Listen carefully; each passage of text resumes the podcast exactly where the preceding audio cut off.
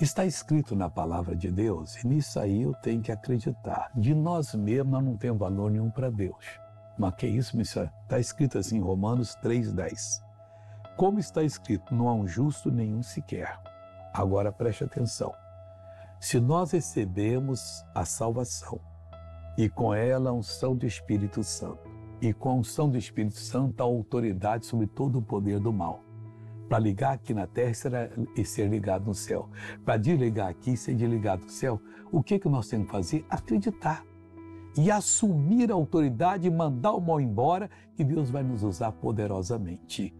Começa a fazer isso hoje. Aí você vai ser aquele justo de Deus. O qual? O que, que significa? O praticante da palavra de Deus. Aquele que realmente pertence ao Senhor e o Senhor vai usá-lo, o Senhor vai abençoá-lo e fará dele essa grande bênção em nome de Cristo.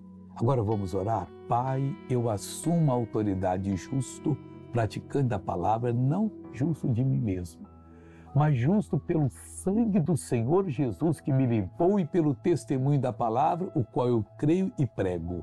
E uso essa autoridade para abençoar essa pessoa. E digo, mal, sai dessa vida, vai embora, em nome de Jesus você diz amém. Deus te abençoe. Missionário, pode fazer essa oração de novo? Você colocou a mão bem assim, ó. Deu uma abafada no microfone. Oh, que coisa, né? Eu, eu, eu oro aqui agora sei mesmo assim.